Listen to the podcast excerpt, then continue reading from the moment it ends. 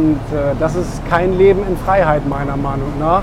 Das ist auch sehr verwandt mit Disziplin. Also wenn ich mir selber vorschreibe, was ich machen möchte, wann ich es machen möchte, ob ich es überhaupt machen möchte.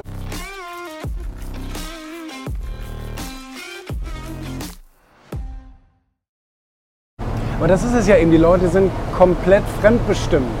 Äh, das ist zwar vielleicht eine harte Aussage, dass man sagt, man ist der Diktator seines eigenen Lebens, aber ich sehe eben so viele Leute, die sich immer nur von den Umständen oder noch schlimmer von anderen Leuten eben rumschubsen lassen. Ne? Und äh, das ist kein Leben in Freiheit meiner Meinung nach.